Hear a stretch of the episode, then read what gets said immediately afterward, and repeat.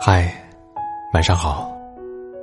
每晚九点，人民网陪你夜读，我是雨杰，我在苏州向你问好。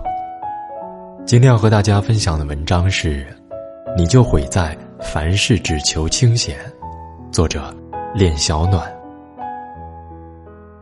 我和朋友小倩相约去泰国旅游，攻略做到一半儿，她突然对我说：“算了，太麻烦了。”不去了。我劝他，也可以不用这么麻烦，我们干脆直接报个旅行团吧。他摆摆手说：“旅游真是一件麻烦的事儿，还要找旅行社收拾行李，沿途奔波劳累的，还不如闲在家里，煲煲剧、玩玩游戏、点外卖、吹空调。”我也不再勉强，找了另外一个挚友，欢欢喜喜的往泰国奔去。累是真的累，不过快乐也是真的。我也在旅途中拓宽了视野，找到了更多的写作素材。看到我发了旅游照，小倩后悔不迭。在家太清闲了，实在是很无聊，人也变得很懒散，还胖了好几斤。说实话，我爱折腾，无非也是怕闲着。空闲在家的时候，我经常会先偷个小懒，再演变为偷大懒。闲得太久，生活作息都不规律，没有目标感，整日浑浑噩噩、空虚不快乐。朋友小刘是做销售工作的，在大家都抱怨客户难找、产品难销的时候，他拿销售提成拿到手软。记得他刚开始工作的时候，我送了他几本关于提高销售能力的书，他当宝贝似的天天的翻，还买了一些网课，每到周末就打卡研究。本行业相关行业的动态都被他摸得一清二楚，产品的性能他也烂熟于心，对客户信息的追踪分析让他工作起来更加是如鱼得水。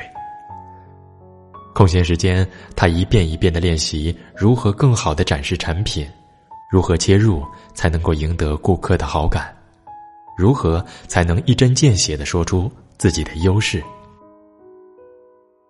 他还报了口才班甚至连语音语调都要训练的颇有感染力。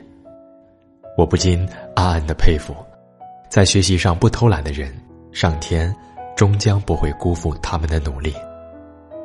就这样，小刘从底层销售员逆袭成了高端销售人才，工资也水涨船高，如今已经积累了一批长期的目标客户。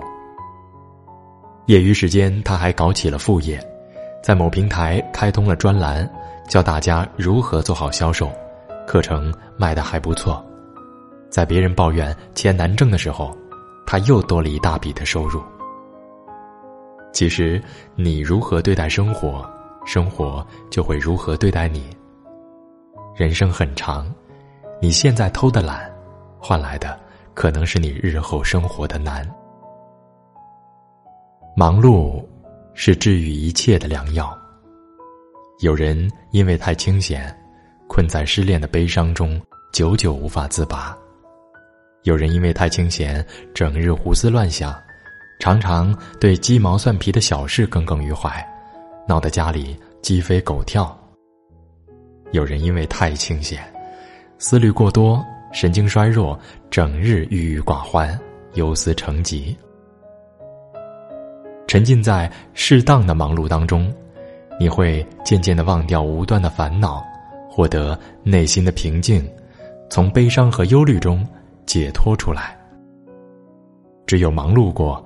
才能享受到悠闲带来的欢愉，就好像只有口渴过，才能深谙泉水的甘甜。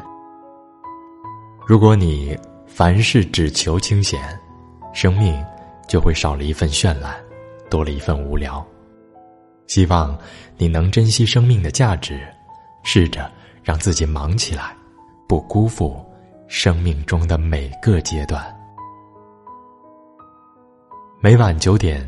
人民网，陪你夜读，祝您晚安，好梦。